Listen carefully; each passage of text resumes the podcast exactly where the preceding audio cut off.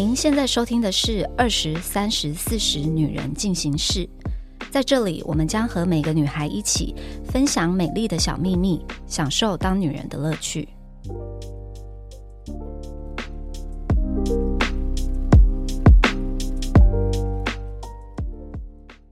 嗨，大家好，我是四十岁的代表 Nancy。今天呢，木兰美眉又回来了。嗨，大家好，我是二十岁代表的木兰。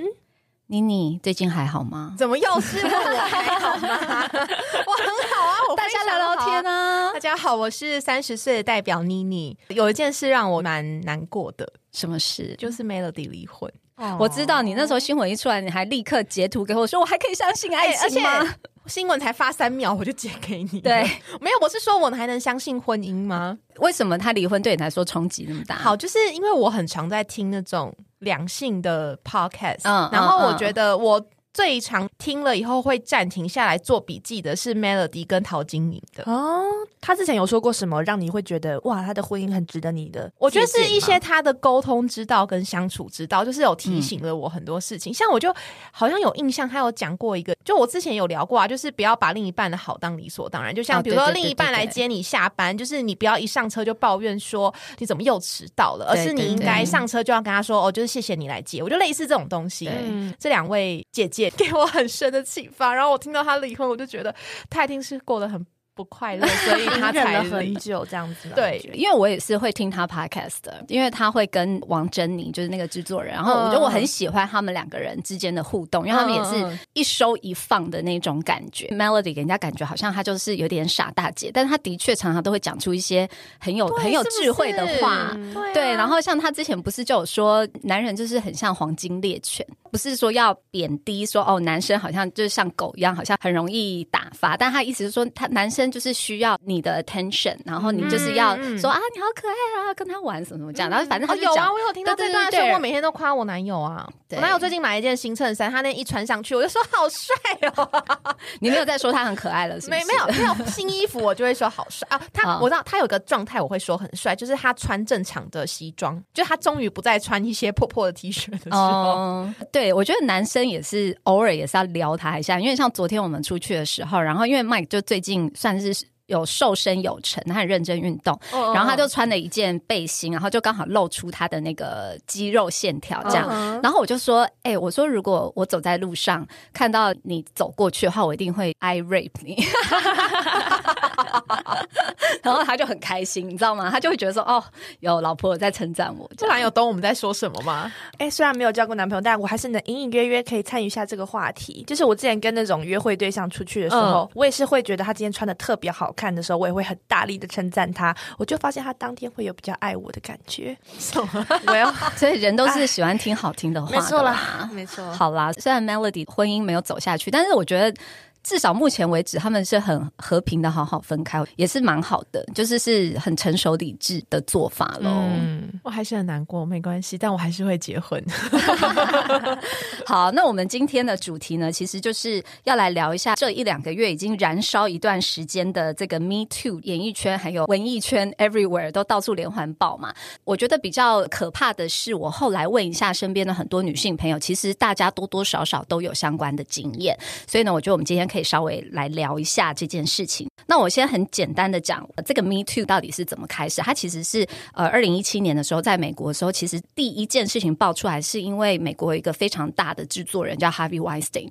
反正在他的职业生涯中，他就是性骚扰非常多女明星啊，而且他们都是呃蛮一线的女明星。就是一个出来讲了之后，其他人就纷纷出来，因为他就是属于那种可以只手遮天的人物，所以说真的是需要有人愿意站出。出来，其他人才有这个力量出来举发这些事情。今天我们就来聊一下我们自己的经验好了。木兰妹妹，你这么漂亮，应该是有发生过这种很令人讨厌的事情吧？其实我人生中有两次还蛮明显的感受过性骚扰，是如果之前有时候被。男生偷看胸部也算的话，那可能、嗯、很多，可能太多。呃对。我们那种傻眼哎，偷看很多哎、对，然后有别人偷看，我都回回去回看人家，我心想说你是当我瞎了吗？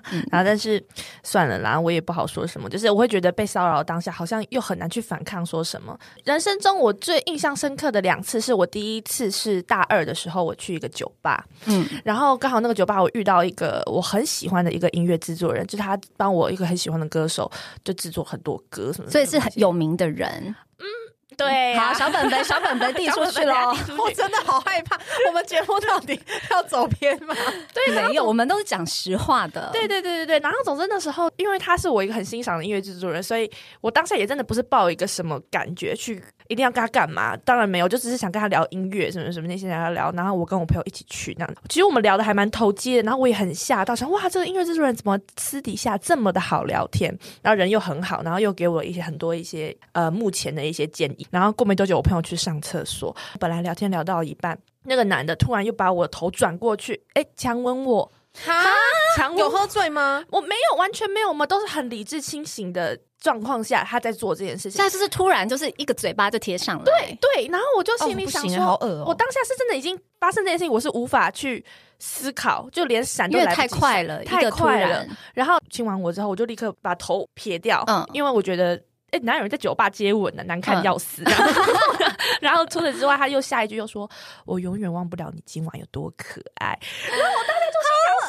好恶哦！那那那他有约你后续吗？说要不要来家里看个 DVD 之类的？他其实后来之后有继续再来密我，然后我都是玩一个打太极的游戏。我觉得这个事情很尴尬的是说，因为你不想要撕破脸，其实我当下也是有一直在问我自己说，诶是我真的有在调情吗？也没有啊，我这个人这么好笑，如果我要调情也不是这个样子啊，所以我反而是一直去思考，我到底是不是我自己有做了什么事情让他有所误会，所以我也不想要闹僵，所以你反而还有检讨你自己有没有做错什么？我后来是也在问我朋友，就是我刚刚是有表现的很让他想要喜欢我吗？哦什么之类的，我就说嗯没有啊。后来思考，我觉得我不应该去检讨我自己的点是说，因为他既然选择做这件动作，是要趁我朋友去上厕所的时候，所以他其实是有有蓄意的对对对蓄意的。所以我后来想想，这应该也不是我自己的问题。后来我也渐渐的释怀了这件事情。然后最近不是爆出一些事情，然后反正大家就会去检讨一些呃女生吧，因为最近爆出来比较多都是女生说她被男生骚扰，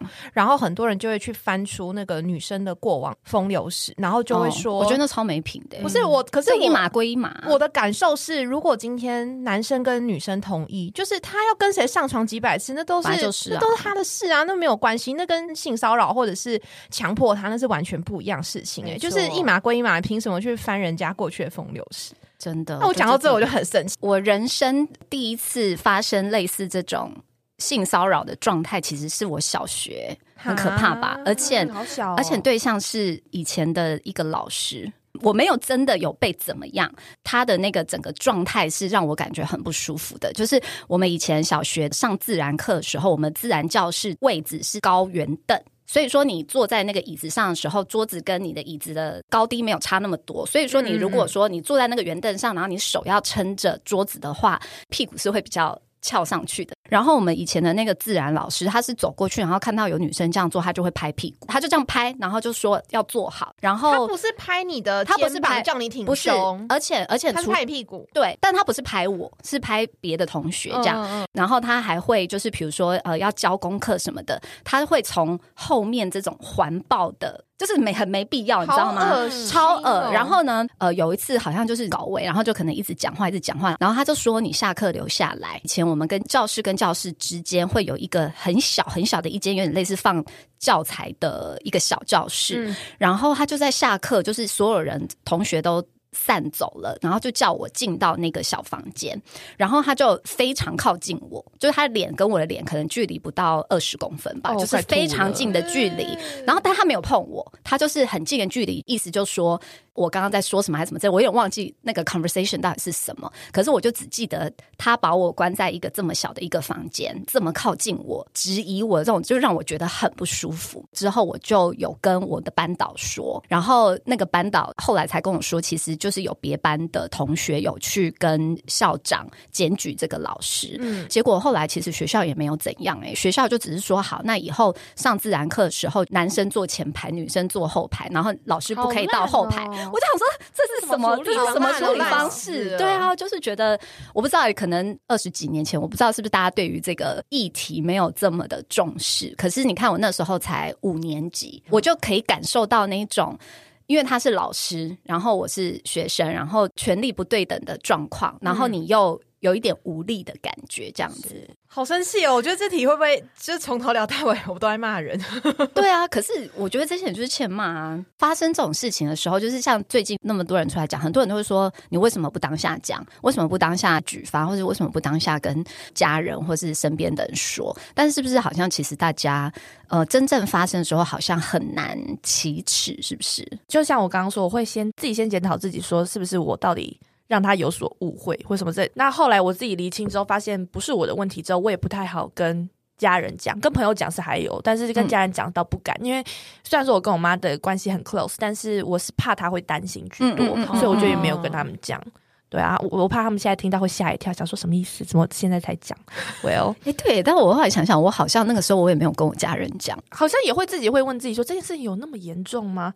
也是蛮严重，就是这件事情本来就不应该要发生，但就是会选择性的隐忍诶，不知道这是亚洲女性的一个 一个枷锁吗？对呀之类的吗？还是什么？因为台湾刚开始在报的时候，然后我就有跟我男友聊这件事情，然后我男友一开始，因为他就是一个普天大直男，然后从小家里的家族里面是男生比较多，然后又长在一个很有爱的家庭里，嗯嗯所以他其实他不太能。理解这些事情，他是比较一个怀疑的态度在看，他没有完全站在受害者这边，但是也没有完全站在我看怎么讲施暴者嘛，就是施暴者，对他没有完全是哪边立场，他就是比较怀疑的在看所有的事情。我们还因为这件事情争执过，因为我就觉得我怎么可以嫁给这样的人？真的，因为我觉得真的是有多倒霉，到底跟他屁就是我就有点气，可是他就是他就是很有逻辑在跟我说他为什么？那他的逻辑是什么？忘记也不想记那烂逻辑，然后反正就是，反正到最近他才告诉我说，他在工作上一个他很尊敬的前辈，然后一个女生的老板，在他的脸书也是写了他从业以来他遇过的几件迷途的事情，嗯嗯，然后他才认真对整件事情有稍微改观，因为他就他还回来跟我讲说。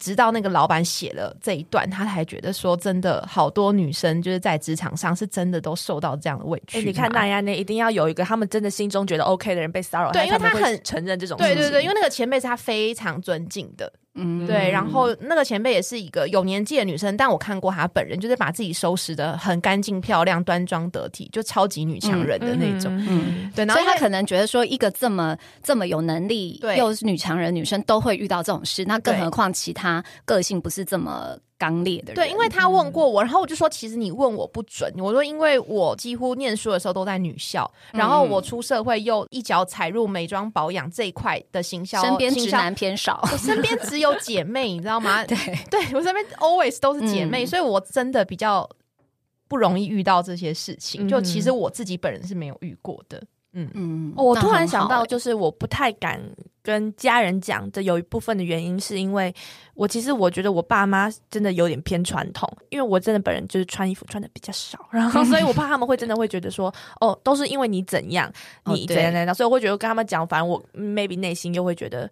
哦，不讲还没事，讲还要被念啊！对呀，那所以干脆闭嘴算了，对啊，所以就就是没有跟家人讲，有有。可是我觉得检讨女生穿着这件事无言，我也觉得耶，因为我觉得会让我一把火。就你为什么不去检讨做这些事情的人，然后去检讨穿衣服的人？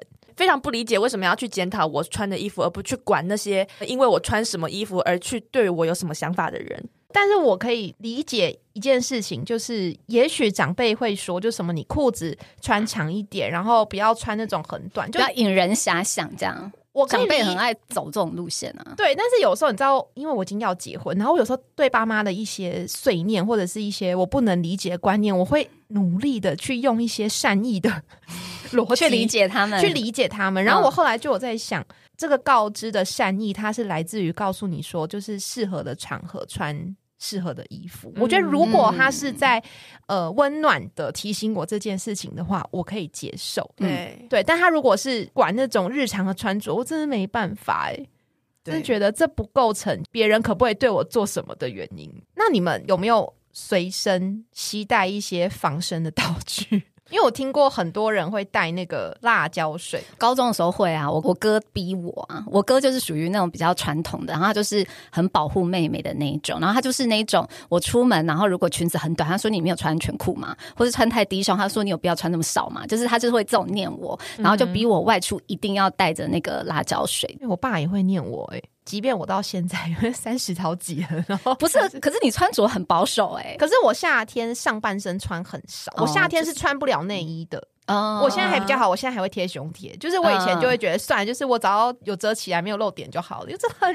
热，你看这几天谁能穿内衣回家一整件都是湿的？对，然后我爸就会说，就是女生不能穿那样，他就会说这样很不三不四，哎之类的。哎，对，长辈很爱用这种很重的。语气呀。我现在心里想说，我老公都不管了，你管什么？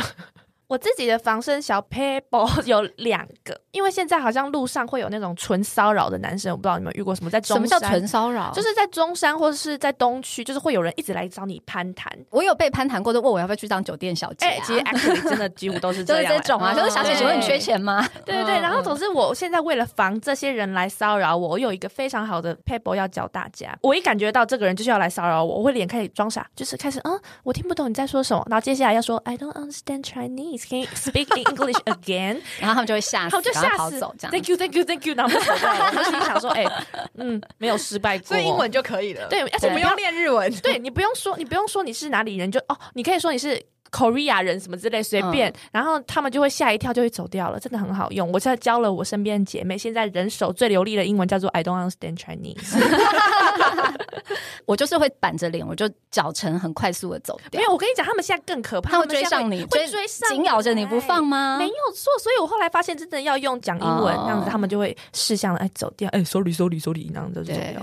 然后我自己是只有就是比如说很晚的时候上计程车，然后我会假装打电话给一个人。嗯，就其实我没有打，然后我就会打那种电话，故意讲你要自言自语这样。对啊，对啊，我说这个女生要多累，一直演戏，就没办法，我们要保护自己。然后我就会假装拿那个手机，然后讲说哦，我上车了，然后这台车车号是多少多少，然后大概还要这样把它朗读出来。我故意的，我故意的，就是我要让司机知道说有人知道你上了哪一台车。对对对，哎，我我不是攻击司机，因为我觉得大部分的司机都很好，但这是我的一个我想要保护自己的方式，就是我上车一定会做这件事情。然后即便我那种电话另一头根本就没有人，男友有时候睡着，可能这样管我。我是上车我就会传那个，就是叫车的话，你可以传那个链接给别人，然后别人就可以追踪说你的车子到哪里。对啊，现在还有很多 App 可以做这种事情，对不对，可以啊，是会这样，还是要啦。我觉得女生还是要有那些应该都是会传给。老公，对，我知道为什么会知道呢？有一次我们跟 Nancy 出去喝酒，就是尾牙。哎，你等一下，等一下暂停，我们也不就是那一次而已，就那一次尾牙那次喝很醉，好多事情发生。对，然后你这样一直讲，会别人会觉得我一天到晚在喝醉。你那个尾牙，我可以聊非常多集。他那时候就就喝醉，然后喝醉以后呢，我后来我就是 call out 我男友来接 Nancy 嘛，然后我就没有时间去管 Nancy 的手机。就大家如果听之前的就知道，我们忙着把他扛上车。对，然后我就看到 Nancy 的手机疯狂的震。动就是麦克一直在问他，对，上车没车号呢？什么什么？然后后来就是可能那次都不回，麦克就找我，对，就他就很紧张，他就一直说：“哎，麻烦你们，就他上车的时候传一下那个车号啊，然后 share 一下司机的资讯啊，什么什么什么的。”然后我很怕我被捡拾，对。然后到我真的是有有时间回他，我才赶快告诉他说：“哦，没有没有叫车，我们陪他一起，我男友来载这样子。”嗯，对，真的很关心你耶，我男友都会睡着我。只要不是跟他一起出门，他都会叫我要 share 那个路。大白天也是，我爸爸也是哎，我爸爸有在用那个苹果的一个叫做什么 Find My 的那个一个 app，嗯嗯，他追踪你手机啊，Every time, every day。就有一次我偷偷跑出去花莲玩，然后我不知道我爸有偷偷偷偷设定设定好，因为他也不是什么 Zenly，他是苹果的一个什么家庭系统，然后什么东西啊？哦，我再给你看哦，以后可以这样追踪你儿子啊？没错没错，我已经买了，我已经买 AirTag 了。哦，要把它 tag。我跟你讲，AirTag 它那个没有到那么远，他会找不到。然后，总之他的那种发音嘛，他有一次我就跑偷偷跑去花莲玩，我爸突然密我。哎，没有，他先先 FaceTime 我，我不敢接，我不敢接。然后后来呢，过没多久他又说，我知道你人在花莲，吓哭。真正的恐怖情人就是我爸爸。还有一次最可怕的是，后来就欣然的接受我爸有追踪我。后来想想算了，我有时候可能很爱出去玩，哪天我真的死了，我觉得我爸可以帮我捡尸这样子。然后有一天我觉得最可怕的是，我然后两三点回家，然后我不知道为什么我的大门门锁，我一到家他就自己先打开。我想说哦，可能是刚好，不然就灵异事件随便。然后来呢，我最后又走走到楼梯上，看到我爸突然坐在那里，他比我先打开门，然后呢，我就看到他就先吓到，然后他就突然亮出他手机荧幕，就这样，哎哎。我看到你，我追踪着你回来的，骄傲的脸呢，吓一跳。哎，但是他也是为了宝贝女儿的安全。对，我觉得世界，我觉得是因为你跟你爸妈的相处是很像朋友的那种，嗯是没错啦。后来觉得世界上还是要有一个人追踪我，还算是比较安心。我真的没有办法让任何人追踪我，我会发男友也不行，不行。就是我们是彼此完全不装定位的那种，我们就是信任的文字报备。嗯，这种我也我也不会装定位啦。好啦，大家都有很爱你们的另一半。那你们有遇过那种恐怖情人或是很可怕的追求经验吗？啊，老师，老师，我有，我有。哎，你的人生你很年轻，但是你的人生很 很阅历很丰富。对呀，就是不是不知道怎么会这样子。我明明才二十几岁。之前呢，有一个追我的男生，然后可是我突然对他非常的厌恶。他有做什么事情让你很厌恶？也没有，看他不顺眼。我就是看他不顺眼。我懂那个突然就不顺眼的感觉，完全不知道为什么。对。然后有时候我就突然把他 IG 封锁，然后就什么东西让他不能再联络到我。然后有一天呢，我的 gay 蜜呢邀请我去他家玩。我觉得这倒还好，因为哦，可是我 gay 蜜刚好跟这个男生住在同一个屋檐下，然后他邀请我去他家，我觉得这没有关系，因为毕竟我也不会见到他，我是待在我 gay 蜜的房间而已。然后结果呢？我 gay 蜜突然就说：“哎哎哎，怎么办？我男朋友要叫我去接他回家，所以你一个人会待在这个房间里哦。”然后我后来就想说：“哦，我总不能去阻止人家去接她男朋友吧？”然后我就跟他说：“好，那你去接你男朋友的时候，我会把门锁起来。然后呢，你回来的时候你就跟我打暗号，就扣扣扣扣扣。哎，对，他明明是回自己家，没有，不是没有手机，只是为了说，哎，我帮我开个门。哎，对，完全忘记这样，什么意思？还要扣扣扣扣扣？对，完全忘记有暗号，那个手机。这个功能好搞笑，总之那时候我们就很自己很白痴，我们就说好，你就打扣扣扣，我就知道你回来，我就要把门锁打开。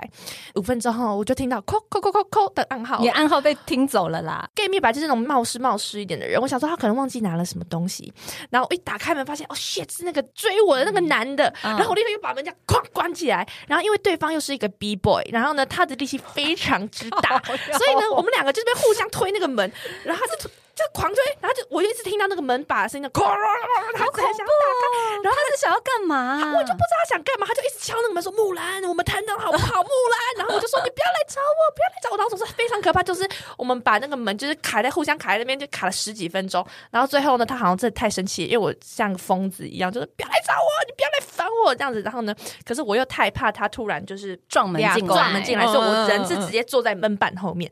后来过了十分钟，我又听到了扣扣扣扣。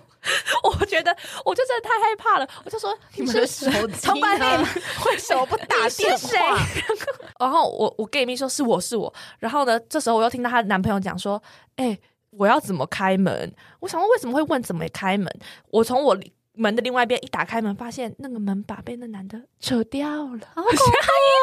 然后我就想说，这件事情为什么会演变成这样？不就只是我不想要跟对方联络吗？然后后来呢，我 gay 蜜就是本来是一个零号，可他突然变得很生气，就说：“哎，为什么会变成这样？这 这事情怎么会这样子的？”后来那个 B boy 就冲出来，最可怕是怎样，知道吗？拿菜刀吗？没有，他拿着他拆下来的门把啊，然后突然很用力指着我说：“住吧，什么什么什么之类的。”然后好疯哦，很发疯，我就心里想说：“我肚子有笑哎呢，好险你没跟他在一起，好险真的没有。”然后后来呢，因为他真的是太生气了，他把门把扯下来，所以他手上几乎都是血。然后总之，我 gay 蜜也开始跟他就大吵一架，没有开始打架。然后这男的呢，就突然把他手上的血哦，就这样。抹在白墙上面，我就真的想说演哪一出啊？这房东也太衰了我想说你有必要吗，哥？我 gay 蜜这边跟他打架，然后我就立立刻赶快冲出去门外了，然后我就很少再跟这男的有联络了。好恐怖，非常恐怖。但是我有，我也有非常非常恐怖的被追求的经验，而且是跨国的 stalker，超恐怖。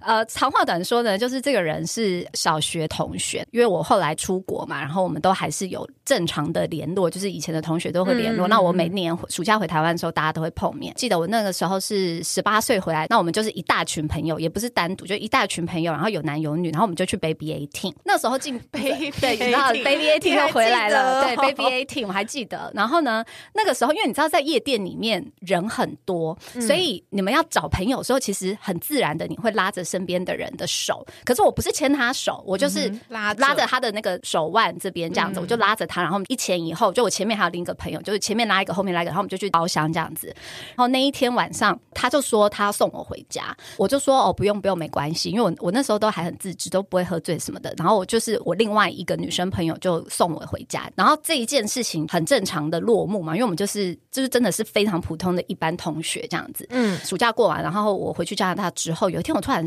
收到他寄给我的一个 email，那他就是跟我告白，就说他很喜欢我啊，叭叭叭，然后喜欢我很久啊，叭叭叭，这种就拒绝他，因为我当时是跟前男友在一起的。然后他就是又回一封信，就开始批评我当时的男友，就说那个男友不好啊，什么怎么样？对，他就他就说叫我不要跟他在一起，然后跟他在一起，我还就还是拒绝他。嗯，然后呢，大概可能一两个礼拜，他就也没回我，我就想说 OK fine，就正常没事。结果有一天。下课回到家，那时候我自己一个人住。大学的时候自己一个人住，突然有人按我们家的电铃，然后我就把那个对讲机打开，就有人就叫我的中文名字，嗯，然后就是那个男生，他从 L A 飞过来 Montreal，就是从西岸飞到东岸，然后就出现在我家楼下。不要这么发疯。然后，然后我那时候就吓到，因为我就觉得，第一你怎么会有我的地址？然后第二就是我拒绝你，突然飞来这边干嘛？然后。因为以前大学的那种 apartment，其实楼下都管得很松，就是你人进进出出根本没人管。就就楼下可能就是不知道谁有人开门，他就跟着进来，然后就直接冲到我的 apartment 的门口，然后他也是疯狂敲门，有病哦。对，然后我那时候就想说怎么办？可是他疯狂一直敲，我也不能不开门，我还是开了门。他就他他就打开手臂，他要我给他一个拥抱。一般来说正常。其实你跟朋友之间都很久没见面，一个拥抱我觉得是正常的。可是因为当时在夜店，我抓了他的手腕，是他觉得我在给他一个 sign，所以我害怕如果我当下再给他一个拥抱，他是不是又自己会想太多？哦，所以我就说，我就说走，我们出去外面，这样我不敢让他进来我家。然后的话，我们就出去，就是去一个咖啡厅。就他在那个咖啡厅，他就有点像是双重人格，一下子会是。一直疯狂跟我告白，说他有多喜欢我，然后苦苦哀求，什么类似那一种，然后下一秒钟他就突然狂飙我脏话，就说妈的，你这女人，你以为你是谁啊？什么什么怎样？你以为你有多漂亮？你以为什么怎样之类？他是这种，然后就是反反复复，反反复复。然后我在那个咖啡厅，那个状况已经是奇怪到连周围的一些那种。坐在旁边的人都觉得那个状态不太对劲，对。然后我那个时候就去厕所，我就打电话给我当时在那边的一个男性友人。我跟前男友是远距离，所以他没办法救我，所以找一个男性友人，我就跟他说我在哪里，然后你现在来接我。我那个朋友来就把我带走，然后带走之后他就。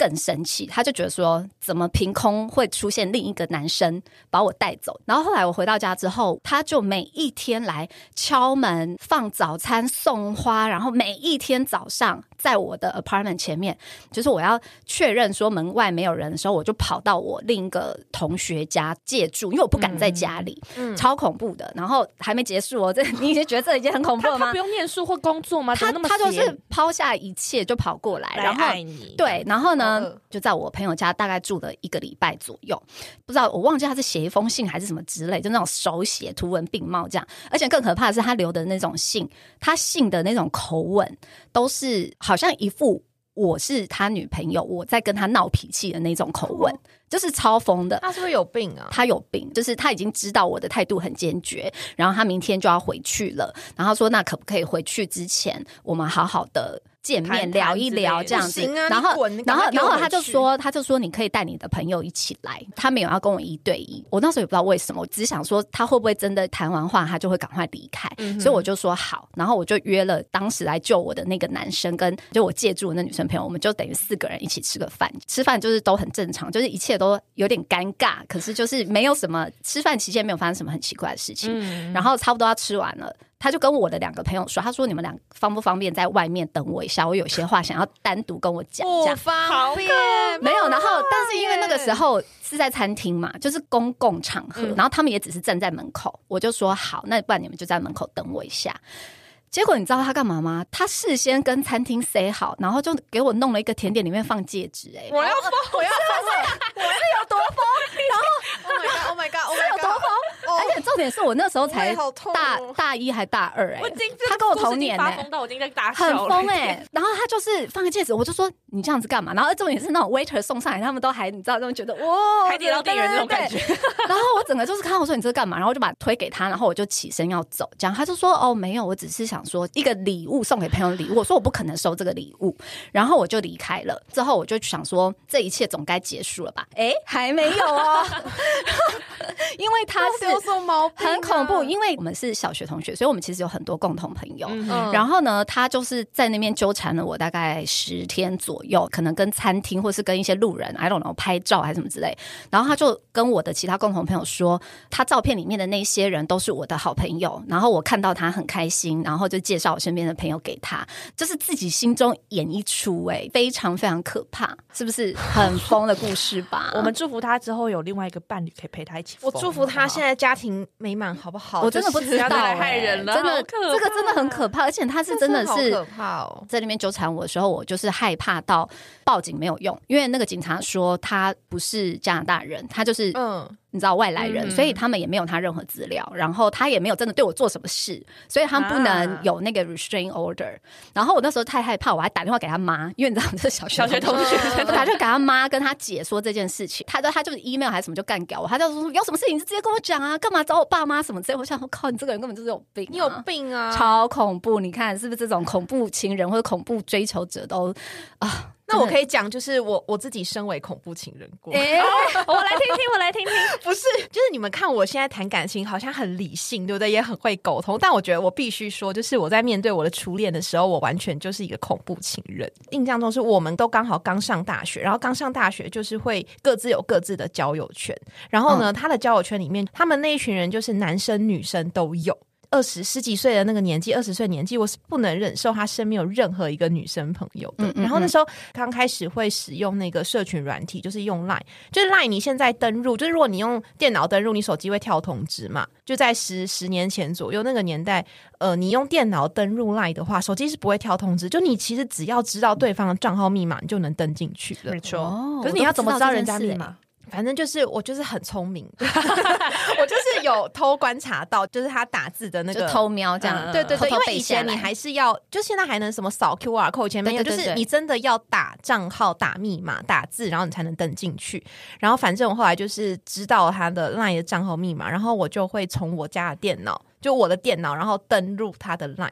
然后每看他的天对话记录去看他的讯息，看他的记录。我我如果是我的话，如果我有账密，我不敢看呢、就是我会觉得我越看我会越陷越深。没有，我那时候就觉得，就是我要杜绝他身边女人，对所有的人就是不行。然后重点是我表面上还跟他那一群女生朋友都是好朋友，这样心里就想说你们这些小贱货，对，然后我跟你讲，就到某一次，他们就一群人去去高雄玩，然后呢，我就又登了他的那个 line 看，我跟你讲，我就直接从 line 抓奸。如何看到什么？他是真的有什么？他们没有，其实以我现在我来说是也是没什么，就他们他没有告诉我说他们大家都去住那个女生家，因为女那个女生是高雄人。嗯嗯然后呢，他跟那个女生可能那时候心里也有一点别的情愫，所以他们睡在隔壁，然后可能就是没有没有真的干嘛，但是肢体有一些接触。但是因为男生有女朋友嘛，男生女朋友就是我，嗯女生也有男朋友，所以嗯嗯嗯，他们事后两个人是就是在聊的，呃，有点对，呃，我忘记我们在忏悔，反正就他们就有点在聊这件事情，嗯但好像就是觉得自己做的不太对，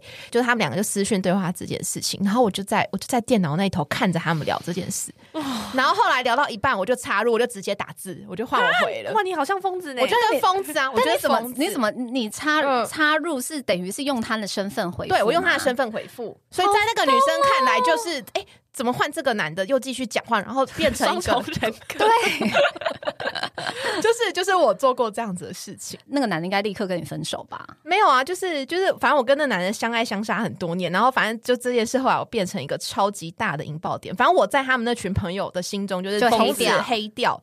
对对对，就是这样。好疯哦！对，所以我没有，我觉得大家，如果你觉得你现任的女友或男友还不错，你都要感谢他的过去。哦，这这是过去都有一个如此疯的前女友，才会造就成他现在这样。对对对，就是大家就是过去都有学习到一些事，然后知道说哦，呃不可以这样，不可以这样。对对对，就我当过恐怖情人啦。好可怕、哦。那你们有没有觉得恐怖情人有没有什么共同点？我觉得就是情绪不稳定吧。你看刚刚我说那个，他就身体住了两个人。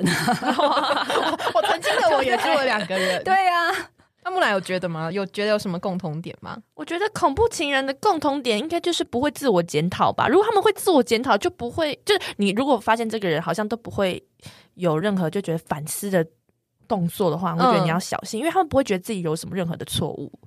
哦，哎、哦，对，永远都觉得是别人的错。对，我最近有一个姐妹刚分手，然后反正就是我搜集了一些姐妹们的恐怖情人们。我觉得有一个特点是，如果今天你的另一半他的生活圈他没有任何的朋友，没有任何社交，重心完全在你身上。对他的他的朋友跟他的另一半，他的重心只有你的话，我自己觉得变成恐怖情人的几率偏高。哦，对，因为你在他人生太重要了，就变成说他如果失去你，他就什么都没有。所以有时候就是好像有一种被逼到绝境，他就是会做出一些很可怕的事情，原来对如此。我自己觉得，嗯，就是这种好像是哎、好可怕哦！希望大家都不要遇到这种事。嗯那姐姐们，我想要问你们说，就如果遇到恐怖情人或是性骚扰的时候，你们应该要怎么样勇敢的说不？我想要好好的学学。现在讲，我觉得好像。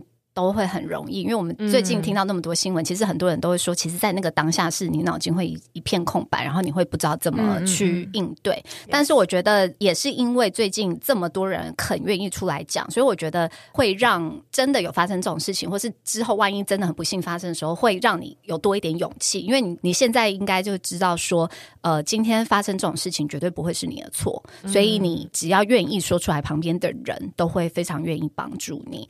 那我觉得还有一个可以去思考，呃，女生嘛，因为毕竟我们相对于男生，我们还是体型上是比较弱势的，所以我觉得不管怎么样，尽量不要把自己放在有一点危险的环境，比如说不要单独在很密闭的空间啊。就算你原本只想说啊，我们可能只是谈一个公事或什么的，其实我觉得真的心中没有什么不好想法的人，他也不会把你放在这种危险的状况。如果他真的只是正正当当想要跟你聊一些。事情，他不会说哦来我家、啊，或者是去你房间呐、啊，嗯他不会让你放在那，因为他自己也会担心说，哎，我这样子会不会让别人以为我想要干嘛？啊，所以我觉得女生在这一方面可能要自己稍微敏感一点，就是如果真的有这种必须跟异性独处在密闭空间的情况下，就一定要提高警觉，然后就是尽量不要让这个状况发生。还有就是，我觉得如果你当下有任何一点点觉得不舒服，都不要忽略，因为我觉得有时候女生就是会觉得说，是不是我太敏感了，我讲出来是不是搞得大家尴尬？但是我觉得其实。正直的人，你如果提出你的疑问，其实别人是不会觉得 offended 的。对就是只有心里歪的人，他才会觉得说，哦，你现在是怎么样？你觉得我要对你什么什么之类，就是这种就是更小灯 shuki。所以我觉得这一点是还蛮重要，对自己的周遭环境保持警觉，然后真的有什么不对劲，就是说出来，大家都会是协助你的这样子。没有错。好哦，那我们今天就聊到这边，别忘了给我们一个评论。那我们下周见，拜拜，拜拜，拜拜。还想听什么女人的话题吗？按赞、订阅、留评论，告诉我们。女人进行式，我们下周见。